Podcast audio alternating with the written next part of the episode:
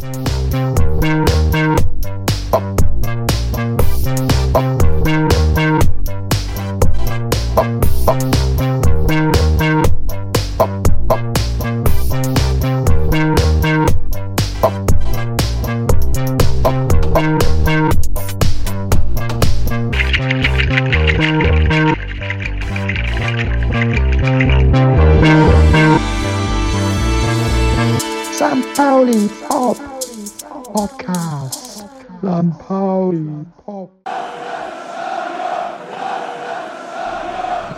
19 Uhr 10, St. Pauli Podcast.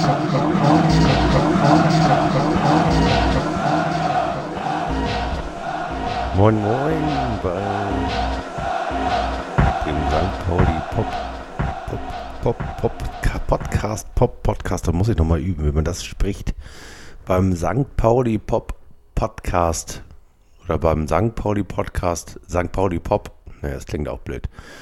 Beim St. Pauli Podcast Pop St. Pauli, äh, es geht ja auch ehrlich gesagt gar nicht nur um Popmusik, sondern auch um den FC St. Pauli, um Fußball, um Kultur, um den Kiez, um auf den Kiez, auf St. Pauli, um auf, ich weiß nicht, um, um die besonderen Dinge, die äh, um unseren Verein herum passieren, warum wir überhaupt That's the way I like it singen äh, und so weiter und so fort. Das äh, sind doch die Fragen, die uns eigentlich umtreiben. Warum lieben wir das, was wir lieben, so und warum ist es so schwierig, das Thema St. Pauli zu fassen, zu diskutieren? War, und warum ist es auf der anderen Seite doch so einfach? Also so einfach zu sagen, jeder, der einen Jolly Roger trägt oder die Insignien, die Farben unseres Vereins, mit dem können wir uns auf gewisse Dinge einigen. Was ist das, was St. Pauli ausmacht? diesen ganzen Kosmos aufzumachen, diese Fragen zu fragen. Dafür gibt es diesen Podcast, der sich die ersten anderthalb Jahre seines Bestehens mit Willi und Markus um das Thema Fußball im Wesentlichen und Fußballkultur, ähm, unsere Sicht auf diesen Verein beschäftigt hat und das soll auch so bleiben. Ich bin von vielen Leuten angesprochen worden. Es gab Kommentare in meinem äh, Blog äh, oder auf Facebook, die gesagt haben, hey, das war super toll mit eurem Ausflug in die Popkultur, aber wir hätten jetzt ehrlich gesagt gerne mal wieder ein bisschen Fußball. Und äh, da habe ich gedacht, ja, verdammte, verdammte Schiete, ähm, wir haben hier inzwischen im Monat 2500 Hörer, im Maximum 3500, also kratzen jeden äh, guten Monat eigentlich immer äh, so die äh, Schwelle von Menschen, die sich das anhören, die einfach auch in keine Loge passen würden oder in äh, kein Theater, wenn wir das äh, mal aufführen wollten. Und das ist einfach ein ganz, ganz tolles Gefühl. Ich habe mir das früher, als ich angefangen habe zu bloggen, immer mal vorgestellt, dass die Leute, die meine Blogbeiträge lesen, dass ich die bei mir im Flur ausdrucke und aufhänge in DIN A2 oder DIN A3 und die Leute gehen dann dran vorbei und lesen diese äh, Blogbeiträge. Und dann habe ich mir vorgestellt, wie das, sich das anfühlt, wenn 400 Leute äh, vorbeikommen und einen Beitrag lesen, was äh, damals schon viel war. Ähm, heute sind es pro Beitrag, also wenn es ein richtig guter Beitrag war, 125.000 Leute. Wenn es ein durchschnittlicher Beitrag war, so ungefähr 2000, 2500 Leute. Und die stelle ich mir manchmal immer noch vor dass ich mir das Ding hier ausdrucke oder an eine Litwas-Säule äh, bastel und da laufen die Leute dran vorbei und lesen das. Und diese äh, schiere Men Menge, die ähm, macht mich immer noch ehrfürchtig und äh, das seid ihr. Leute, die ähm, dem folgen, was ich so an Meinung und komischen Gedanken von mir gebe. Und dafür ein ganz, ganz, ganz tolles Dankeschön. Ähm, ich war schon immer einer der Blogs, die relativ wenig Kommentare bekommen haben. Ich habe mich immer gefragt, woran das liegt. Wahrscheinlich daran, dass ich meine Meinung entweder ein bisschen zu verschwurbelt von mir gebe, ein bisschen zu boulevardesk, ein bisschen zu abgeschlossen vielleicht. Vielleicht, weil ich die Fragen nicht offen lasse. Offen lasse im Sinne von, bitte tragt euren Teil dazu bei, dass aus diesem ähm, Blog, aus diesem Podcast, aus dieser Idee, dass mit dem Absender von einem oder zwei oder mehreren Leuten eine Diskursidee äh, entsteht, die vielleicht das, was wir FC St. Pauli oder auch den Stadtteil St. Pauli nennen, ähm, beschreiben kann. Auch für Leute, die ein bisschen später dazu kommen. Ich mache das tatsächlich gerne und ab und an nochmal wieder, dass ich mir alte Blogbeiträge angucke, die Diskussion darunter, äh, die Meinung, die ich damals hatte, die mich manchmal amüsiert, manchmal erstaunt, weil ich mich nicht mehr daran erinnern konnte, dass ich mal so auf diesen Verein und auch auf euch, auf die Fans oder auf meine Mitsteher auf der Gegengrade oder auf der Süd oder wo ich auch immer schon gestanden habe, äh, geblickt habe. Manchmal bin ich sogar ein bisschen erschrocken, was für komische Meinungen ich hatte. Ähm, vor allem, wenn ich mir, das hatte ich gerade besprochen nochmal mit irgendjemandem, wo es um das Thema Fanrechte ging ähm, und ich mich an die ähm, Blockade der Südtribüne erinnerte, ähm, was das für ein Gefühl war, da zu stehen und sich mit unseren eigenen Ultras auseinanderzusetzen, was das aber auch für ein Gefühl war, diese ähm, underserviceden äh, Business-Seat-Besitzer zu sehen, wie die verzweifelt versuchten, auf ihre Plätze zu kommen und plötzlich gemerkt haben, dass sie genauso behandelt werden wie alle anderen auch, wie alle normalen Leute, was ja im Übrigen auf St. Pauli auch Sinn der Sache wäre. Das heißt also, ich habe ähm, bei aller Emotion, die es damals gab und äh, das Adrenalin hat echt äh, an der Schläfe gepocht, als das Ganze äh, drohte zu eskalieren. Ähm, aber nach wie vor eine der größten Erfahrungen, die ich in diesem Verein jemals gemacht habe, war die Diskussion, der Diskurs, die harte Auseinandersetzung, die wir äh, die Woche danach hatten. Und das war ähm, das waren einfach so Fanerweckungsmomente. Das waren Momente, in denen man sich vergegenwärtigt, warum bin ich hier eigentlich und wer sind die, die um mich herum sind und warum sind die hier eigentlich? Und dass man dann über Diskussionen merkt, dass das eine große Schnittmenge hat, aber auch äh, einen ganz, ganz großen äh, Bogen, der von äh, dem berühmten Sympathisanten, den Gernot Stenger erfunden hat und der eine Million Brüder und Schwestern hat, ähm, im Glockenbachviertel in München Astra trinkend bis zum ähm, Politik studierenden autonomen Aktivisten in der Südkurve, der ähm, nicht müde wird, die Welt besser zu machen und gerechter zu machen. Und diese, ähm, diesen Bogen einfach unter eine Idee zu bringen, das ist für mich der FC St. Pauli. Und ich habe auf diesem Weg, und ich mache das jetzt schon, also allein unseren Blog hier, St. Pauli Nu, elf Jahre, ich bin im elften Jahr, im Mai wird dieser Blog elf Jahre alt. Und der Podcast wird im Mai anderthalb. Und die Zeit vergeht und die Zeit vergeht und wir werden immer älter und äh, der FC St. Pauli entwickelt sich immer weiter. Und ähm, deswegen haben wir gedacht, wir müssen einfach über diesen äh, Club, über das Tagesgeschäft ein bisschen rüber gucken, über den Fußball. Mh, hm, passend irgendwie auch zu der Tatsache, dass ähm, wir im Verein ganz, ganz viele Diskussionen haben, die aus meiner Sicht zu wenig geführt werden oder ungenügend geführt werden. Da wäre das ganze Thema Musik und Popkultur, das ganze Thema, was gibt es sonst noch im Viertel, was in unserem Stadion, zumindest für Menschen wie ich, die halt eben nicht direkt in der aktiven Fernsehszene vernetzt sind, äh, zu wenig stattfindet oder zu wenig Sichtbarkeit bekommt, ähm, bis hin über die Tatsache, wie kann man das äh, Prinzip St. Pauli auch ohne Fußball denken, wie sieht das Ganze international aus in den USA oder in Griechenland oder vielleicht sogar im äh, Osten Europas. Ähm, das sind alles Fragen, die mich hier so umtreiben. Ähm, ich bin eigentlich verabredet gewesen diese Woche mit Markus. Willi ist im Skiurlaub und ähm, Markus hat keine Zeit. Willi ist nicht da und äh, deswegen habe ich mir gesagt, ich setze mich einfach in die Küche, mache mir einen Rotwein auf, Prost. Und mache so ein bisschen Radio-Feature. Also Radio-Feature im Sinne von, ähm, ich rede ein bisschen mit euch ähm, und gebe diesem Podcast quasi als Trailer oder als Bonus ähm, Zeit, sich so ein bisschen frei assoziativ zu entwickeln.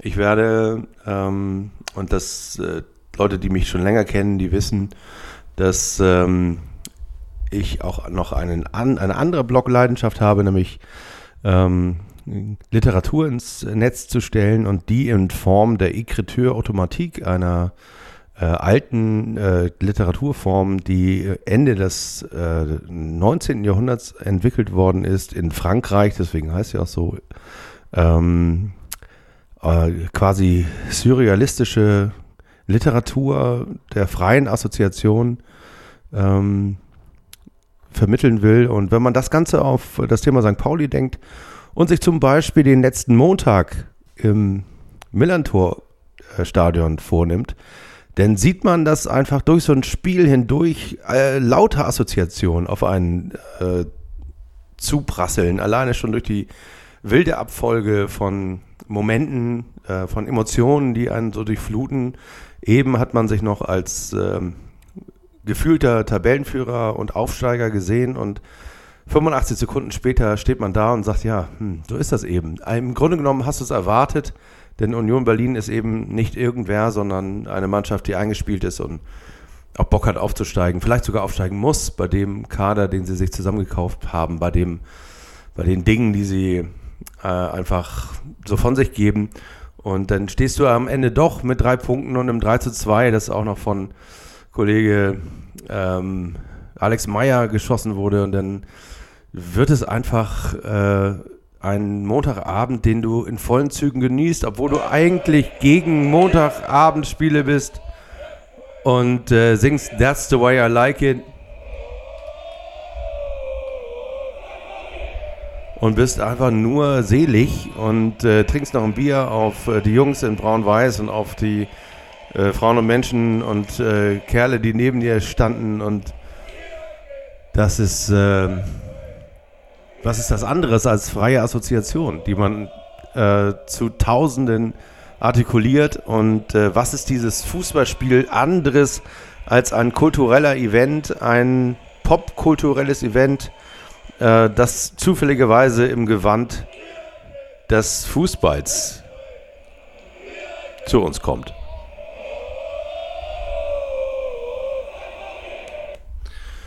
Ja, also das so von mir für euch. Vielleicht mache ich das auch äh, kürzer, denn äh, ja, mir fällt jetzt ehrlich gesagt gar kein Thema ein, dass ich von Montag weiterspinnen kann. Warte mal, ich muss mich mal gemütlich zurücklehnen und gucke gerade das äh, Weinglas aus der 1910 e.V. Weinbar an. Kein Wein den Faschisten. Das ist im Übrigen eine schöne Geschichte. Ich habe ein paar von den Gläsern hier in meiner Küche. Habe die gekauft irgendwann mal und ähm, die kann man übrigens auch noch kaufen auf der Website des 1910 e.V. Ich meine sogar im Shop des FC St. Pauli. Und ähm, die Freundinnen meiner Tochter, die kommen immer gerne mal her kommen auch gerne mal her, weil die sind alle schon erwachsen, um äh, den einen oder anderen Wein zu trinken. Und wenn sie dann äh, die Weingläser aus dem Schrank nehmen, dann freuen die sich alle immer sehr. Und dann freue ich mich, weil äh, da wächst einfach in Altona eine Generation auch von jungen Frauen nach, die schon, äh, die schon echt Wumms haben. Die haben was drauf. Mhm. An ihrem Weingeschmack muss man noch so ein bisschen feilen.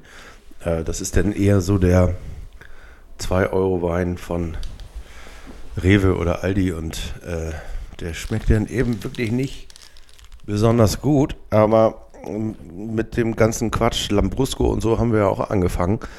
Und die Haltung, die hinter Wein steht oder hinter einem gewissen, hinter einer gewissen äh, Konsumidee, im Sinne von, äh, ich versuche, äh, ich versuche einfach, indem ich Wein trinke, auch so ein bisschen die Assoziation in meinem Kopf äh, freier laufen zu lassen. Das ist ja alles auch in Ordnung, wenn man das in Maßen macht. Und das machen die in Maßen und äh, machen Musik dabei, sitzen bei uns in der Küche, äh, tragen St. Pauli-Shirts und ähm, wären wahrscheinlich ähm, von jemandem, der in der Hardcore-Fanszene äh, engagiert ist, als Modefans verschrien. Aber ich kann euch sagen, die tragen die Idee von St. Pauli ähm, tiefer und vor allem in einem in einer Art und Weise in sich und mit sich herum, äh, die ansteckend ist. Und wenn man äh, sieht, was die für ähm, was die zum Beispiel in der Schule machen, wenn ich mir die Schule meiner Kinder angucke, die sind alle auf der Max-Brauer-Schule hier in Altona. Und wenn ich durch die, mal zum Elternabend latsche und dann sehe ich auf den äh, Fluren Projekte von Schülern, die meisten Schüler kenne ich natürlich nicht, die das machen, aber ich sehe, was sich dort manifestiert. Und da manifestieren sich die Ideen, die auch auf Tapeten im Stadion hängen, die manifestieren sich in äh, Projekten für Politik und Gesellschaftskunde, hieß das früher, ich weiß nicht, wie das heute heißt. Aber manifestieren sich dort im Flur, manifestieren sich in der Schule, manifestieren sich in Form von Aufklebern, in Form von Tags, in Form von ähm, politischen Expressionen und immer ist der Jolly Roger dabei. Das heißt also, ähm, in dieser Schule ist St. Pauli präsent, ohne dass es um Fußball geht, sondern es geht um Kultur, es geht um Politik, es geht um, ja, beinahe, beinahe hätte ich Lebensgefühl gesagt, aber das stimmt nicht ganz. Es ist kein Gefühl, es ist eine Haltung, es ist eine Einstellung, es ist eine verbindliche Vereinbarung, darüber, was wir richtig und was wir falsch finden. Und äh, wenn das auf dem, äh, auf dem Boden, auf der Seele von 17-Jährigen landet und die in der Lage sind, damit künstlerisch, politisch und ausdrucksstark umzugehen, dann ist das genau das, was ich in diesem Podcast besprechen will. Jetzt bin ich dummerweise der alte Sack und rede immer von früher. Ähm, und zusammen mit meinen anderen Kollegen, die äh, teilweise alle noch mit einem ganz kleinen Tick älter sind als ich ähm, und äh, auch in, in den 80er Jahren äh, nicht dem Herrn Prince Roger Nelson so verfallen, dass sie tatsächlich äh, noch links und rechts des Weges ein bisschen mehr mitbekommen haben als ich. Ähm, aber im Grunde genommen ähm, wissen wir ja gar nicht, wie sich das ganze Thema im Moment manifestiert im Stadtteil und in den Stadtteilen drumherum. Und das ist das, was wir versuchen wollen, so ein bisschen rauszubekommen. Äh, deswegen haben wir versucht oder werden wir versuchen, wollen wir unbedingt ähm, den Fokus dieses Podcastes ein wenig weiten. Und zwar in das Thema Kultur hinein. Dafür steht mein Freund und Kollege ähm, Christian Bettges der anders als ich auch noch äh, echte Meriten und Schulterklappen beim Thema Popkultur hat, nämlich einen Grimme-Preis für die Sendung, die damals bei unserem gemeinsamen Arbeitgeber entstanden ist, Pop 2000.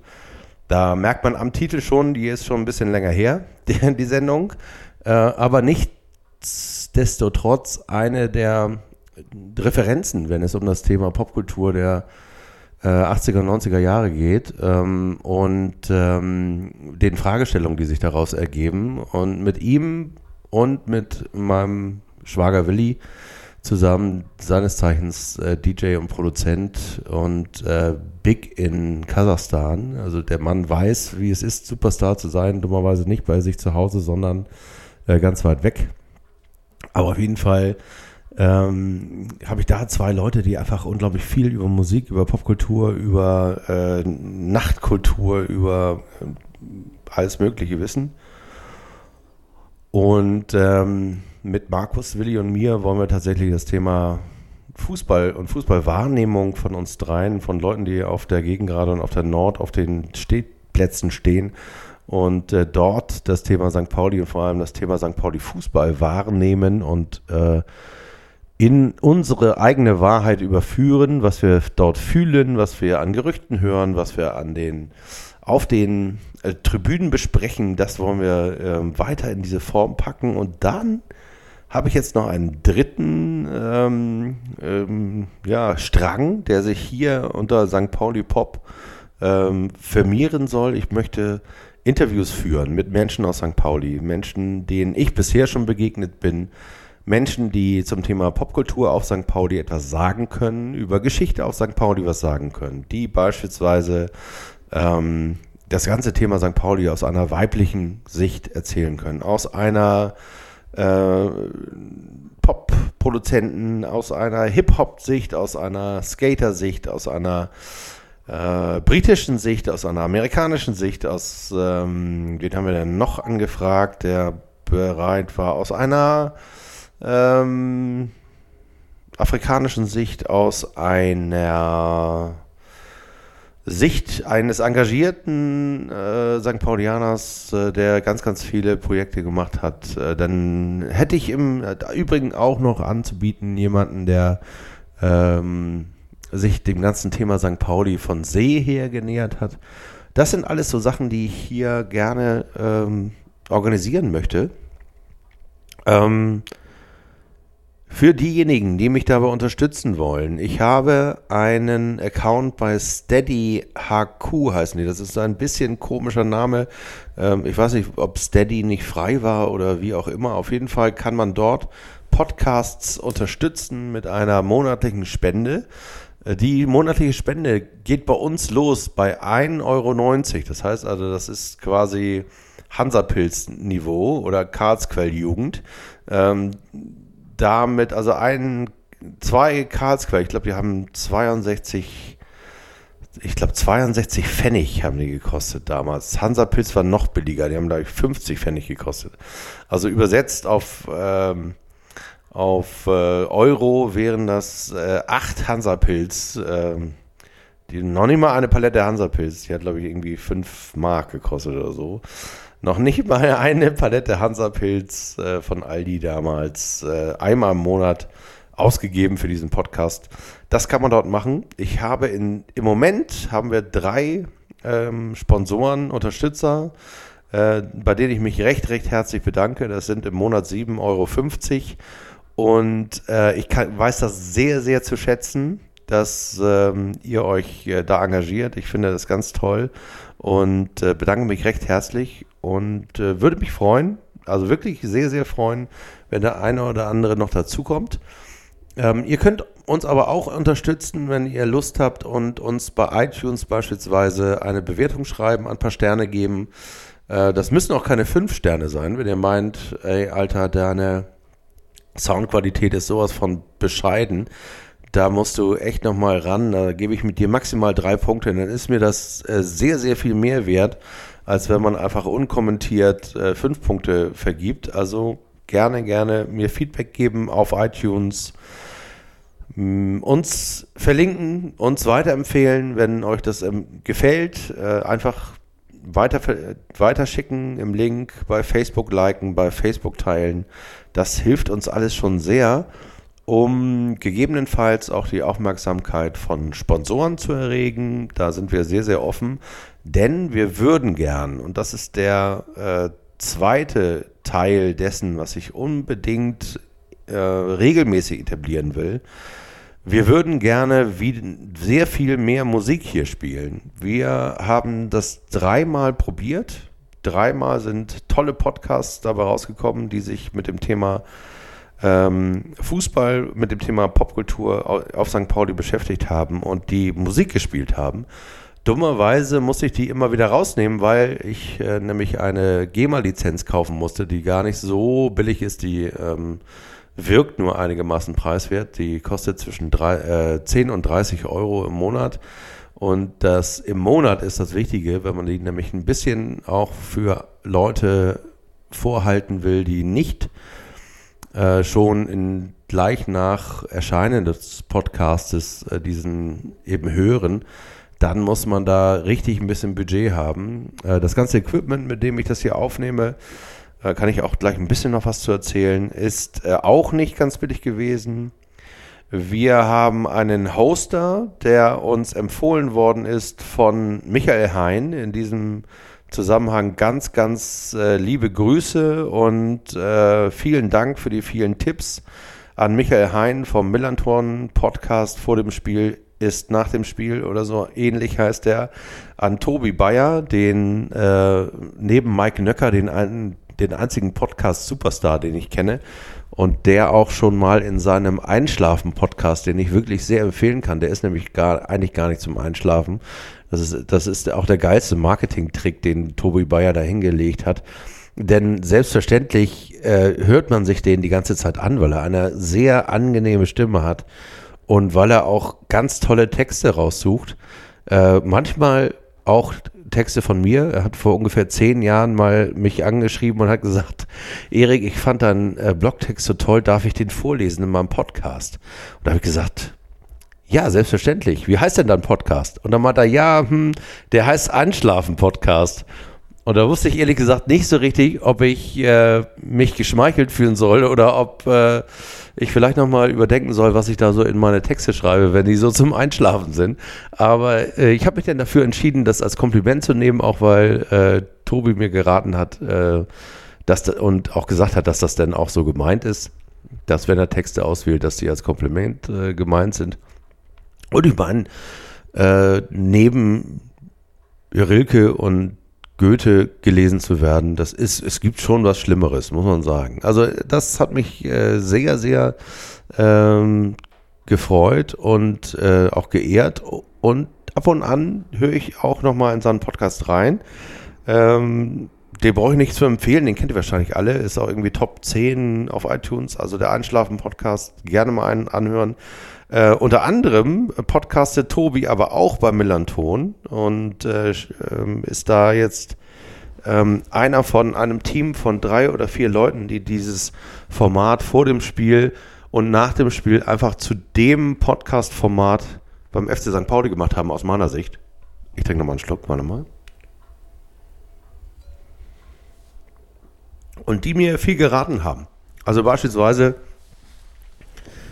von der Schnapsidee, die ich, von der ich auch immer noch nicht loslassen will, nämlich, dass wir den Podcast in Umwelten aufnehmen, die im Viertel liegen und die uns äh, Spaß machen, wie beispielsweise beim Griechen in der Schanzenstraße, der äh, gerade eine Kündigung bekommen hat, weil das Haus abgerissen und neu gebaut werden soll und äh, der nicht weiß, wo er damit hin soll, geschweige denn, ob er überhaupt noch mal ein griechisches Restaurant aufmacht und äh, da schon seit 30 Jahren äh, sein Restaurant hat. Und das sind einfach Geschichten, die äh, zu diesem Viertel gehören. Da werden ähm, oder in dem Keller sind von linken Aktionsgruppen äh, Aktionen geplant worden, in denen wir dann irgendwie gesessen haben beim letzten Podcast. Und ähm, da spürt man einfach den Hauch der Geschichte, äh, den dieses Viertel hinter sich hat ähm, man spürt auch sofort die Veränderung, also den Druck der Gentrifizierung, der auf diesem äh, äh, Dingsbums, auf diesem äh, Kiez äh, lastet. Ähm, das sind alles Dinge, die ich nicht äh, eintauschen will gegen eine tolle äh, Soundqualität, die wir denn irgendwo im Studio aufnehmen, sondern ich will einfach rein ins Viertel, ich will rein dorthin, wo wir die ähm, die Geschichten erfahren können, wo wir auch ähm, erfahren können, wie das da aussieht, wie die, äh, die Leute aussehen, wie man, äh, wie das Essen schmeckt, dass man und der Wein und alles andere und das Bier, äh, das wollen wir machen. Wir suchen tatsächlich Locations, in denen wir ähm, die äh, ja die eierlegende Wollmilchsau finden, nämlich eine Location, in der Leben herrscht, in der wir ähm, das Viertel kennenlernen können und in dem man trotzdem einigermaßen frei von Nebengeräuschen ist. Ich weiß, das ist quasi unmöglich. Eigentlich braucht man äh, eine Kneipe, die auch ein Separé hat oder so ähnlich. Wir haben das mal in der Domschenke ausprobiert, sind da einfach mal hingelatscht und äh, haben festgestellt, dass der hintere Raum der Domschenke, ähm, wo das Präsidium des FC St. Pauli mal eines seiner Kamingespräche abgehalten hat, äh, ganz am Anfang, da haben sie lauter Journalisten eingeladen und ein paar Blogger auch und haben dann da hinten in dem äh, Extraraum, haben die äh, so ein bisschen erzählt, wie sie das machen wollen mit dem FC St. Pauli.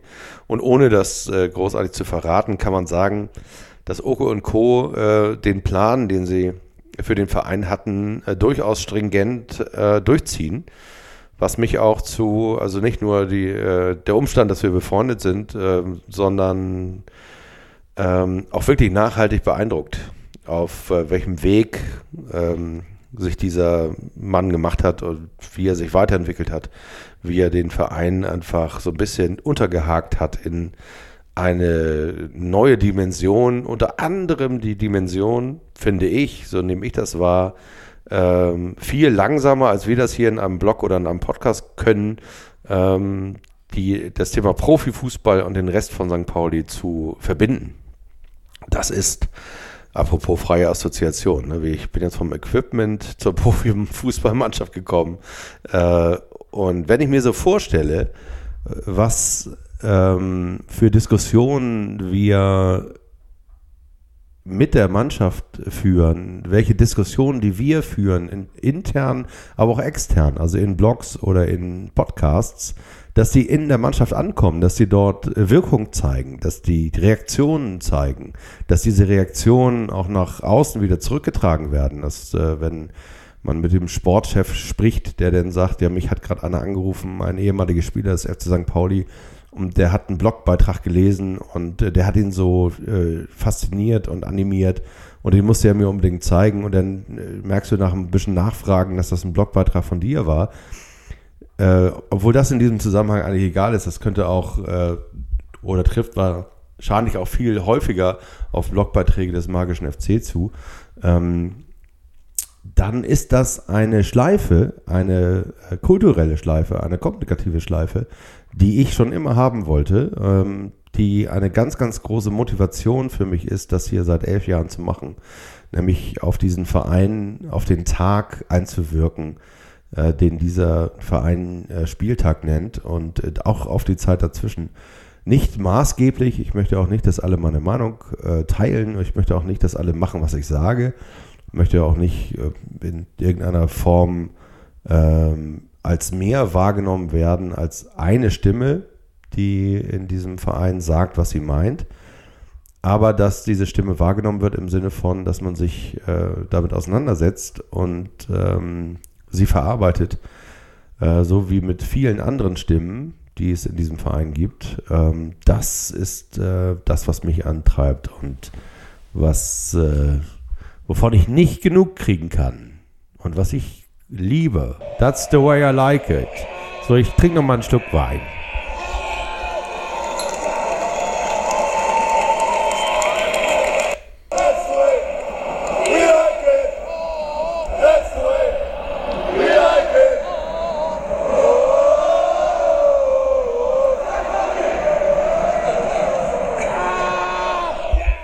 Ja, so war das am Montag. Willkommen zurück aus meiner kleinen Pause.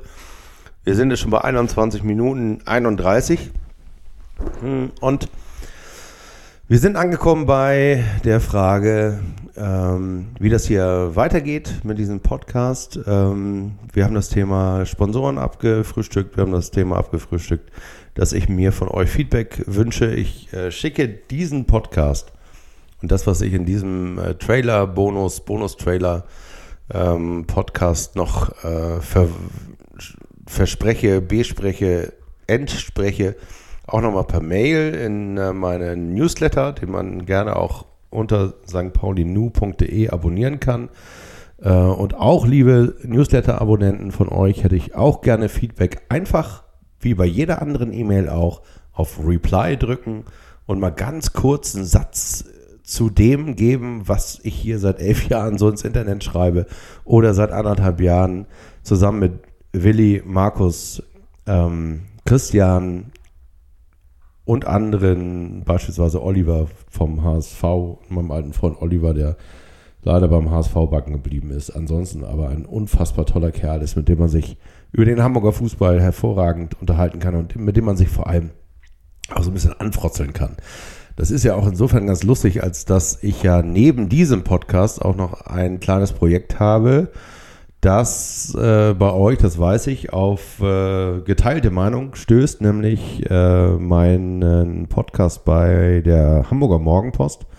der Zweierkette, der Hamburger Zweierkette, mit äh, einem YouTuber vom HSV, der Sivi heißt, und der alleine schon ähm, polarisiert. Und jetzt polarisiert die Mopo auch. Und äh, ich polarisiere auch. Und dann polarisieren da drei irgendwie Parteien so fröhlich vor sich hin. Und ähm, das ist auch in Ordnung so. Für mich ist das äh, ein Experiment. Ich bin nämlich von Beruf Formatentwickler. Ich denke mir Formate aus für Medien, ob das soziale Medien sind, ob das ähm, als Absender Marken sind, ob das als Absender Personen sind, Medienformate, äh, ob das Fernsehsender oder Zeitungen sind. Das ist mein Metier, das mache ich seit über 20 Jahren und zwar sehr gerne und sehr erfolgreich in verschiedenen Zusammenhängen. Und das interessiert mich daran. Wie ähm, funktioniert ein Podcast über den FC St. Pauli und den HSV in der Mopo? Und die, der funktioniert einfach anders als der, den ich hier mit Markus und äh, Willi und Christian und Konsorten mache weil äh, die Mopo eine andere Umwelt ist und weil auch der Sivi ein anderer Typ ist und äh, weil unser Thema ein anderes ist. Wir haben ein Boulevardthema. Wir haben das Thema HSV und St. Pauli und wir treffen da irgendwie aufeinander und frosteln so vor sich hin. Äh, beide mit einem äh, mehr oder weniger Fußball-Sachverstand ausgestattet ähm, und äh, mit unserer Meinung bewaffnet und versuchen, das, was in dieser Stadt äh, tausendfach in Büros, in äh, Kollegschaften, in äh, an Bushaltestellen, in Nachbarschaften so aufeinanderprallt, nämlich HSV-Fans und St. Pauli-Fans, eine Form zu geben. Und diese Form ist der Podcast Zweierkette bei der Mopo. Ähm, und ähm, ich finde das Projekt sehr spannend. Das ist jetzt in die zweite Season gegangen, wenn man das so sagen will. Also wir haben äh, die zweite Staffel A10 Podcasts ähm, jetzt angefangen und ähm, ja, es bringt mir sehr viel Spaß. Ich erwähne das hier, weil, Sekunde, die Idee geboren wurde aus äh, der Hamburger Blutgrätsche, die hier mit Oliver und äh, den Jungs äh, auch schon dreimal oder viermal aufgezeichnet haben und äh, der eine oder andere hat sie vielleicht schon gehört. Wenn ihr möchtet, könnt ihr in dem äh, Archiv ein bisschen zurückgucken. Äh, mindestens zwei davon gibt es, die ähm, als Grundidee genau dieselbe Idee hatten, nämlich wir nehmen äh, beim Thema Fußball den HSV und den FC St. Pauli und Fans davon und unterhalten uns einfach über Dinge wie beispielsweise Pyrotechnik. Wie sehen das HSV-Fans. Und die sehen das, kann ich euch verraten, ganz anders, als äh, die, wie wir das ähm, äh, überwiegenden Teil beim FC St. Pauli sehen. Dann sehen die äh, ihren Verein ganz anders. Die sehen äh, im HSV gar nicht mehr als einen Fußballverein. Die wollen gar nicht mehr sein als Fußballfans eines Vereins, der idealerweise eine Stadt repräsentiert und äh, so wirtschaftet, dass er Europapokal spielen könnte. Vielleicht auch einmal deutscher Meister werden könnte. Ähm, so wie das vor 30 Jahren der Fall war. Mehr wollen die gar nicht. Äh, was heißt, mehr wollen die gar nicht? Das ist natürlich auch schon ein hehrer Wunsch, vor allem wenn man sieht, wie, wie, wohin der HSV dieser Druck äh, aus den 80, erfolgreichen 80er Jahren ihn äh, dann am Ende hingebracht hat, nämlich in unser Wohnzimmer in die zweite Bundesliga. Und das ist doch ein Thema, über das man auf dem Boulevard sprechen muss. Deswegen mache ich das sehr gerne. A bei der Mopo und B werde ich das auch äh, regelmäßig wieder hier mit äh, Oliver beim St. Pauli Pop Podcast machen. Ähm, das ist schon ein bisschen her. Wir müssen uns mal wieder verabreden. Ach ja, die so wenig Zeit und so viel zu besprechen. Ähm, und ja, im Übrigen habe ich mich äh, gerade damit beschäftigt. Oder wartet mal, ich erzähle euch noch mal was. Bei der Écriture Automatique ist es ja so, dass man frei assoziiert immer weiter, immer weiter, also Räume aufmacht, Bilder aufmacht, Geschichten erzählt, die einem einigermaßen ungefiltert aus dem Gehirn äh, und aus der Seele äh, fließen. Und die Grundidee ist, dass daraus eine Art künstlerischer Ausdruck entsteht. Ähm, am Ende vielleicht sogar so etwas wie Literatur, aber auf jeden Fall ein äh, Inhaltestück, das äh, einigermaßen einer Assoziationskette folgt. Und Assoziationsketten haben die Eigenschaft, dass sie irgendwann mal zu Ende sind. Irgendwann kommt dieser Moment, wo einem Gedanken nicht automatisch ein weiterer folgt. Da ist denn so etwas wie ein Piep, so eine Art, oder es piept noch nicht mal, es ist irgendwie so eine Art Leere. Und dann kommt irgendwie was, ein ganz anderes Thema. Und in dem Moment, wo einem bei der Ekriturautomatik so etwas passiert, soll man irgendein Satzzeichen benutzen, was mit dem Text erstmal gar nichts zu tun hat äh, und soll dann weitermachen. Also mit der ersten Assoziation wieder anfangen, mit dem ersten Gedanken und weiter assoziieren. Und das ähm, äh, werde ich hier ab und an auch nochmal machen. Ich muss mir nur überlegen, welches Satzzeichen ich benutze, damit ihr wisst, hä, Moment mal, der hat doch eben über was ganz anderes gesprochen. Dann mache ich, glaube ich, eine Pause und mache dann dazwischen so Piep oder, oder sowas ähnliches. Oder ist, ist das zu laut?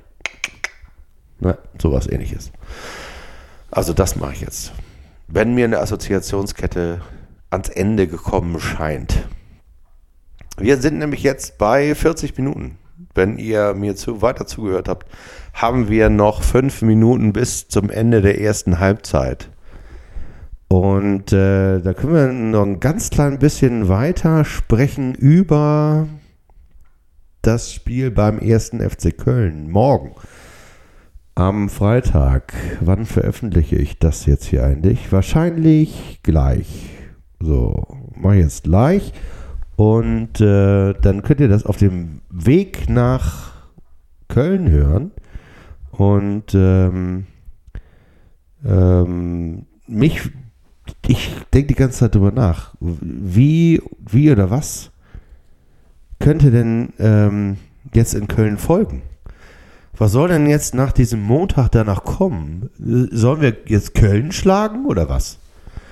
Also äh, wenn wir Köln schlagen und äh, übers Wochenende Tabellenführer sind, was bedeutet denn das für das Derby? Das muss doch eigentlich bedeuten, dass wir nicht als Underdog in dieses äh, Derby gehen. Das heißt, uns der wichtigsten Magie berauben, die wir überhaupt beim FC St. Pauli haben. Und äh, höchstwahrscheinlich dieses Derby verlieren. Also kann es für eine magische Betrachtung des FC St. Pauli nur folgenden Wunsch geben, dass man in Köln nicht ganz untergeht und einen Punkt mitbringt. Dass vielleicht Köln, ah, wie wäre es denn damit? Köln geht 1 zu 0 in Führung, vielleicht sogar 2 zu 0.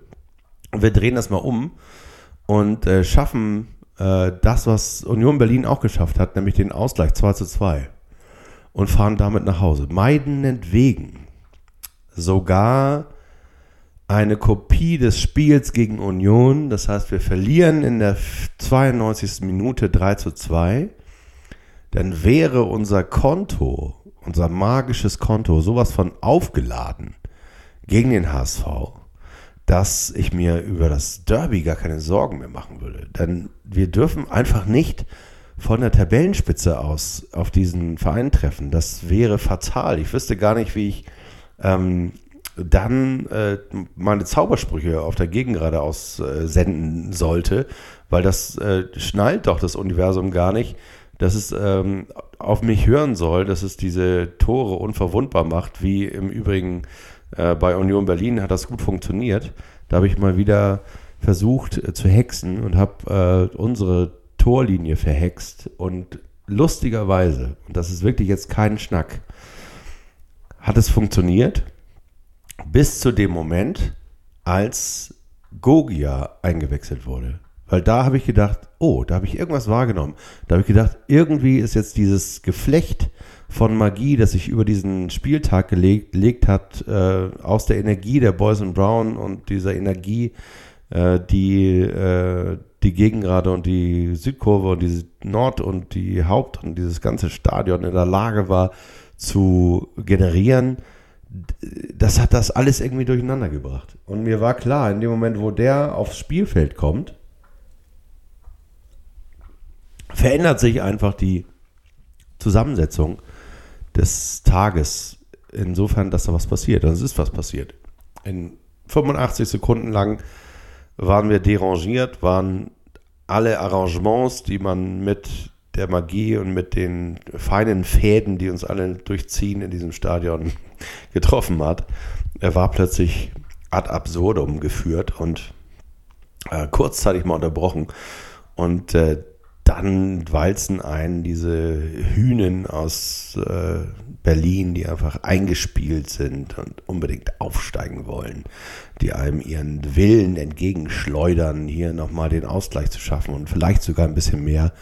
Äh, dass die ähm, schleudern das alles in unsere Richtung Tor und da hilft eben keine Magie mehr, wenn äh, die einen haben, der die aufheben kann, weil er eben unsere Magie kennt weil er vom Millantor vielleicht immer noch aufgeladen durch die äh, Zweitligakader streuend, seitdem er irgendwie bei uns entlassen worden ist. Oder ich weiß nicht, ist er selber weggegangen? Ich weiß es nicht mehr. Ich weiß nur, dass ich Gogia äh, immer sehr, sehr gerne habe spielen sehen. Aber irgendwie hat er, ist er bei uns nicht heimisch geworden oder backen geblieben. Ich weiß es auch nicht. Keine Ahnung, was da los war. Das wäre übrigens auch nochmal ein Thema. Ähm, die äh, Verbindung, die der FC St. Pauli zu ehemaligen Spielern äh, in der Lage ist aufzubauen. Ist das eigentlich in jedem Verein so, dass ähm, Spieler, die ihren sportlichen Weg gehen äh, und auch Spieler, die ihren sportlichen Weg gegangen sind und dann ähm, irgendwas anderes geworden sind, ähm, aber dennoch in diesem Verein verhaftet bleiben. Ich denke natürlich an unsere goldene Generation mit äh, Ralle Gunesch und, äh, und oder Max Kruse, an Finn Bartels, ähm, der ja lustigerweise ähm, schon in Rostock seine St. Pauli-Werdung hatte. Ähm, bei diesem legendären Spiel, wo St. Pauli 3 zu 2 gewonnen hat, das war glaube ich Anfang März, boah, ich weiß nicht, wann das war, 2009, kann das sein? 2008? 2008 wahrscheinlich eher. Ähm, 2 zu 0 hinten gelegen. In der Pause wurde er noch gefackelt von den Hansa-Fans und dann gab es drei Tore ähm, von St. Pauli äh, und den magischen, unfassbar bejubelten Sieg. Und da hat äh, Finn Bartels noch für die Falschen gespielt. Hat er noch für Hansa Rostock gespielt und äh, hat aber in seiner St. Pauli-Werdung ähm, bei uns den Schritt zu einem richtigen Fußballprofi gemacht, der jetzt in Bremen spielt. Und ähm, wenn du mich fragst, vielleicht sollte man ihn nochmal fragen, aber wenn du mich fragst, ist er auch immer noch St. Paulianer geblieben, weil ähm, das streift man nicht einfach so ab. Das verändert ein Jahr. Und das verändert auch Fußballprofis quasi irreversibel. Die bekommen irgendwie was dazu, also so eine Art seelisches, magisches Upgrade, das äh, sie verändert.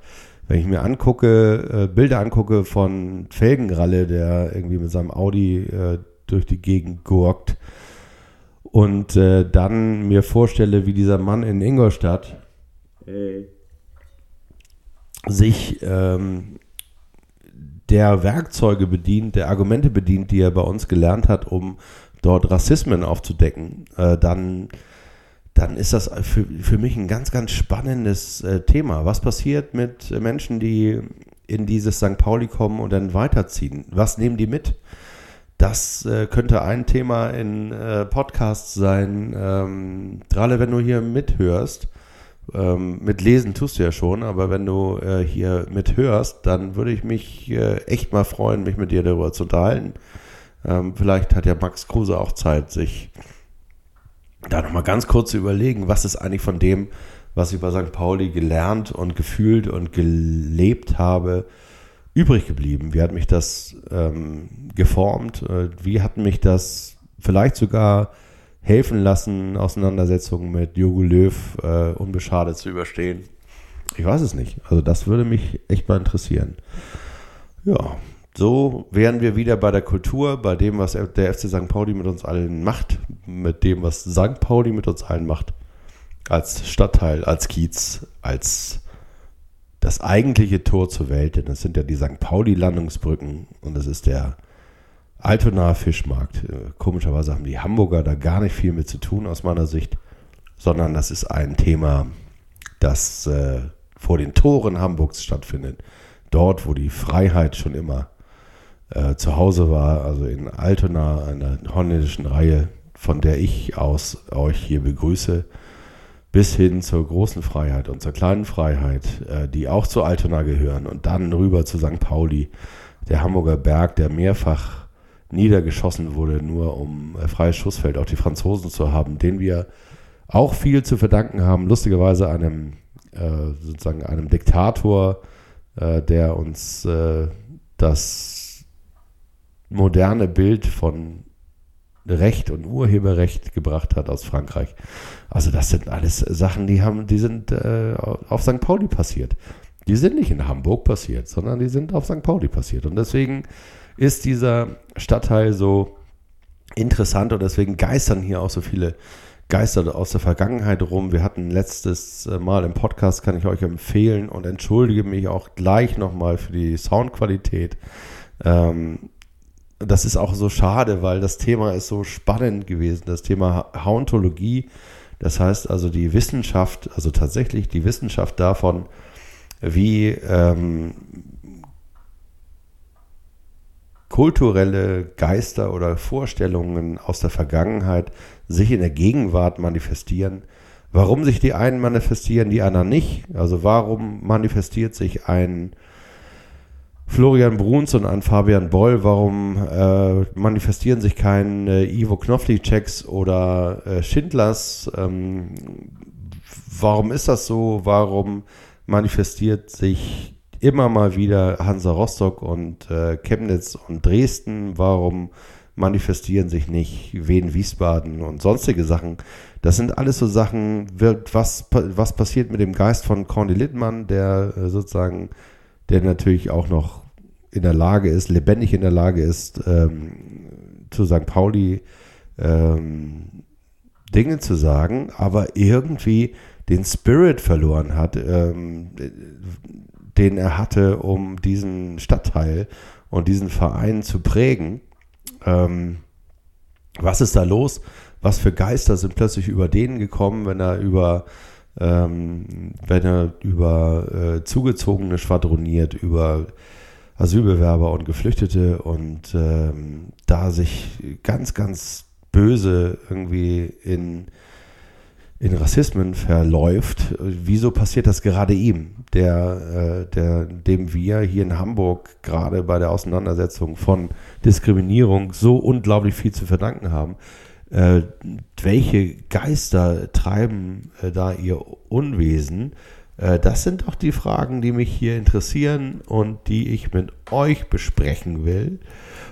Und ähm, die, und das verspreche ich euch, das geht nicht weg die in den nächsten zwölf Monaten hier besprochen werden.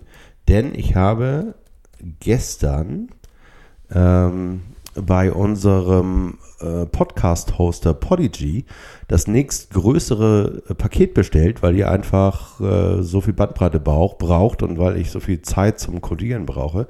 Danach bezahlt man die nämlich und das für das ganze Jahr getan. Das heißt also, äh, hier nochmal der ganz kurze kleine Aufruf, wenn ihr Lust habt, mir davon äh, ein oder zwei Euro oder fünf Euro zu, zurückzugeben, könnt ihr das gerne tun, indem ihr beispielsweise eines äh, meiner äh, Blog-T-Shirts kauft, äh, wenn ihr Lust habt, die T-Shirts zu tragen, oder aber uns bei Steady HQ, äh, der, den Link findet ihr in der auf meinem Blog oder auch äh, in der Beschreibung dieses Podcastes oder einfach Steady HQ St. Pauli eingeben, dann kommt ihr auch darauf. Also da vielleicht mal ein oder zwei Euro reinpacken, da würde ich mich sehr freuen, weil ähm, das sind schon weit, weit über 100 Euro, die wir hier alleine fürs Hosting bezahlen. Und ähm, da würde ich mich freuen, wenn äh, sich das irgendwie zurückzuverdienen lässt. Das ist aber äh, ehrlich gesagt nur, wenn ihr Bock drauf habt. Wenn nicht, ist es auch egal, weil wir hören ja nicht auf zu podcasten, sondern wir machen das ja aus Spaß und weil wir einfach Bock haben, was zu tun. Und da komme ich vielleicht aus der freien Assoziation zu dem letzten Punkt. Da mache ich jetzt mal eine ganz kurze Pause. Knack, piep, obwohl, das stimmt ja gar nicht, die Assoziation war ja gar nicht zu Ende. Also vom Thema Bock drauf, Podcast zu machen, komme ich dann vielleicht nochmal äh, zu etwas Persönlichem. Ähm, der eine oder andere, vor allem die Leute, die sich mit Sprache auskennen, mit Logopädie Pädie auskennen, etc., äh, die werden gemerkt haben, dass ich ab und an mal anstoße. Also nicht nur das Glas und den Wein anstoße, sondern ähm, anstoße im Sinne von mal Pausen mache, äh, mich verhaspel, äh, stottere. Ich bin nämlich Stotterer, seitdem ich vier oder fünf bin. Bin dann äh, in Hamburg wirklich äh, in den 70er Jahren in Therapie gewesen. Also es ist alles aktenkundig. Äh, meine Mutter konnte sich gerade noch mal erwehren, dass man mir einen Schwerbehindertenausweis äh, aufdrückt, wo ich ganz ehrlich keine Ahnung habe, was passiert wäre, wenn ich auf dieser Sonderschule, auf die man mich gebracht hat, äh, geblieben wäre.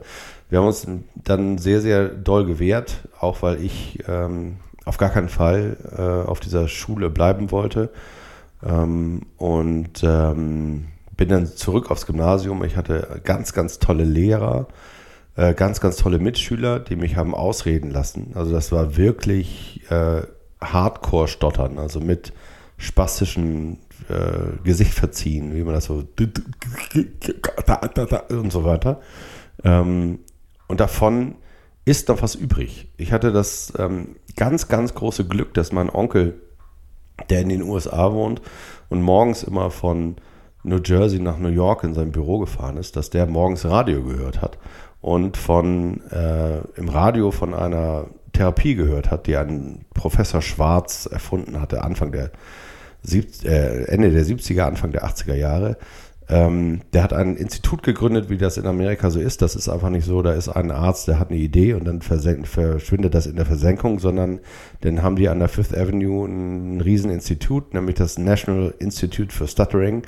Und äh, da entwickelt der seine äh, Therapie weiter, die bis heute, soweit ich weiß, äh, auch gelehrt wird. Er ist inzwischen im äh, Ruhestand, über 70 Jahre alt und äh, ich war mit 13 Jahren der erste deutsche Teenager, der bei ihm äh, diese Technik oder seine Therapie gelernt hat.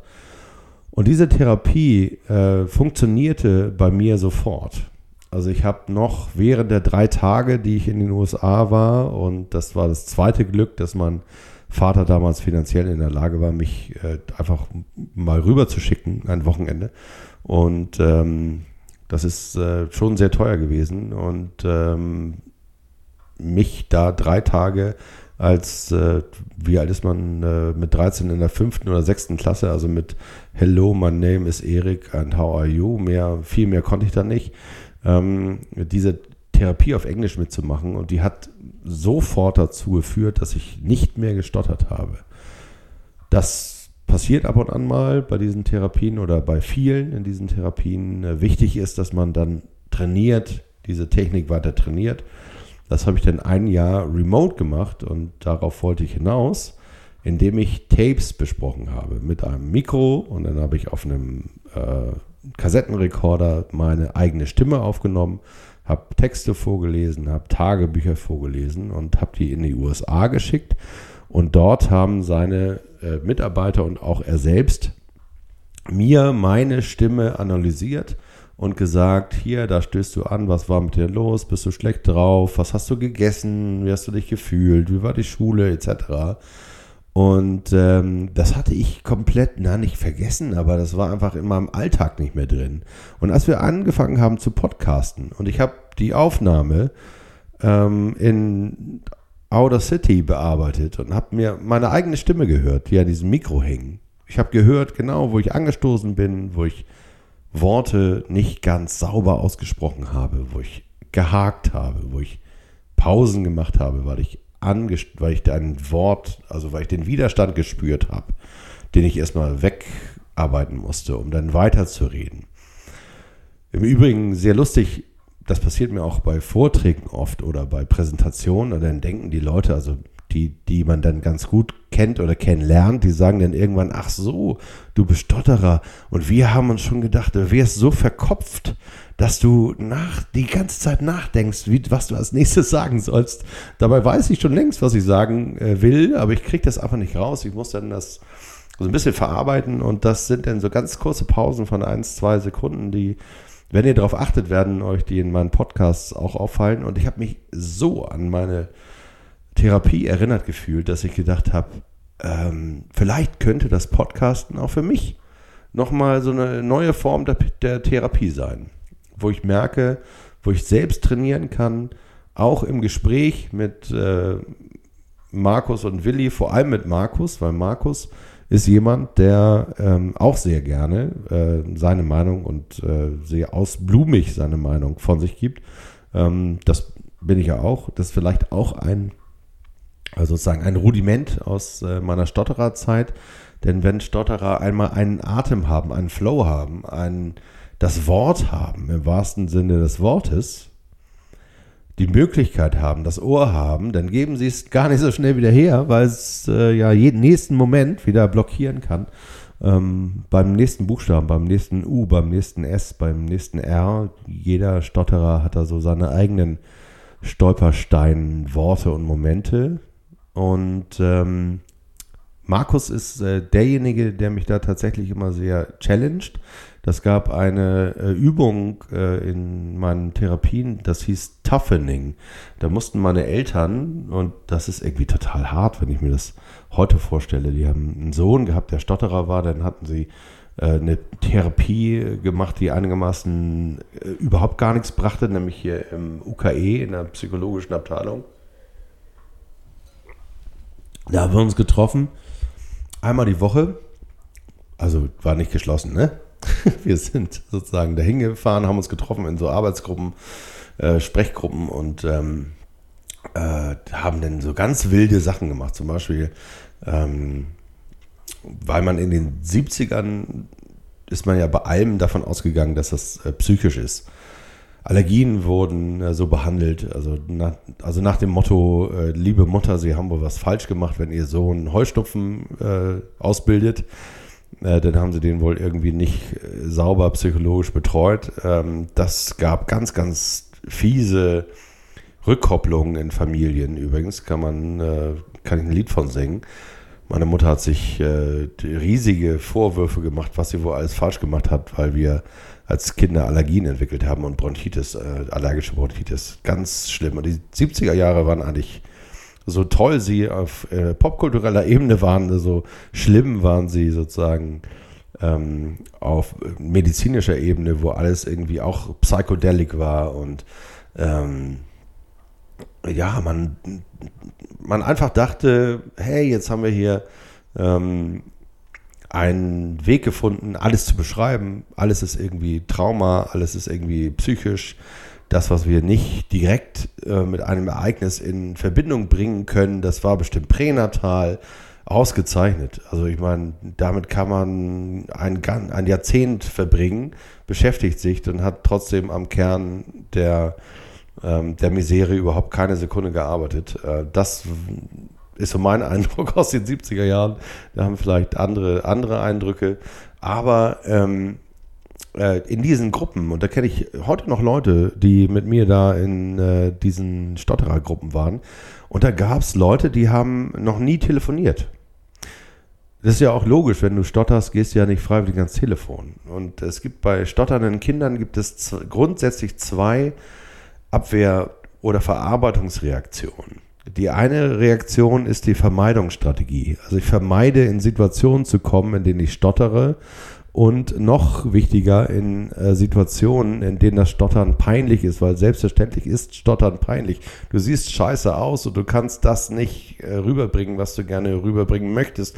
Dann ist es dir auch noch unangenehm, weil andere dir zuhören müssen, länger als die Spanne, die sie dir eigentlich ähm, in diesem Gespräch oder überhaupt in einem Gespräch äh, zugestehen möchten. Das ist alles sehr unangenehm und ähm, Kinder versuchen das äh, vollkommen natürlich zu vermeiden. Also haben viele von diesen Stotterern, äh, die ich da kennengelernt habe, noch nie in ihrem Leben telefoniert, gehen nicht an die Tür, ähm, melden sich in der Schule nicht etc. Und dann gibt es eine gewisse Anzahl von Kindern, die versuchen, äh, dieses Ereignis, ähm, diese Ereignisse zu überkompensieren. Äh, die, die geraten quasi zu Kontaktmonstern. Also die versuchen, das Stottern sofort mit einer Beziehung zu überlagern, damit sie einen Raum haben, in dem sie stottern können. Und das war ich. Also ich war ein absolutes Kontaktmonster. Ich bin heute immer noch jemand, der gerne und offen auf Menschen zugeht. Aber das war als Kind noch krasser. Also wenn ich mit meinem Vater in den Urlaub gefahren bin, dann haben wir, ähm, sind wir nachmittags angekommen und nächsten Morgen beim Frühstück kannte ich die Hälfte des äh, Hotels, habe äh, an der Bar vom Pool gefragt, ob ich äh, freiwillig Gläser abwaschen darf und äh, für die deutschen Gäste irgendwie ausschenken darf und, und hatte natürlich irgendwie sofort einen Job. Und ich habe mich oft gefragt, wie ich das gemacht habe, weil ich habe ja wirklich mich nur schwer ausdrücken, ausdrücken können.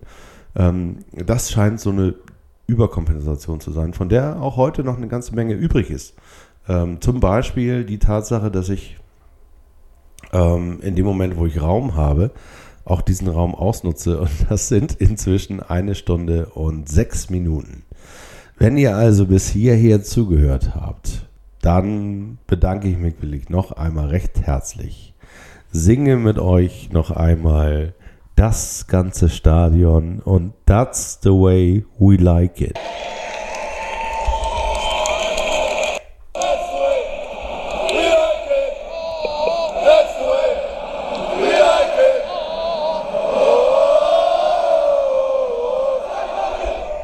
St. Pauli, das ganze Stadion, ja. 90 Euro St. Pauli verkauft. St.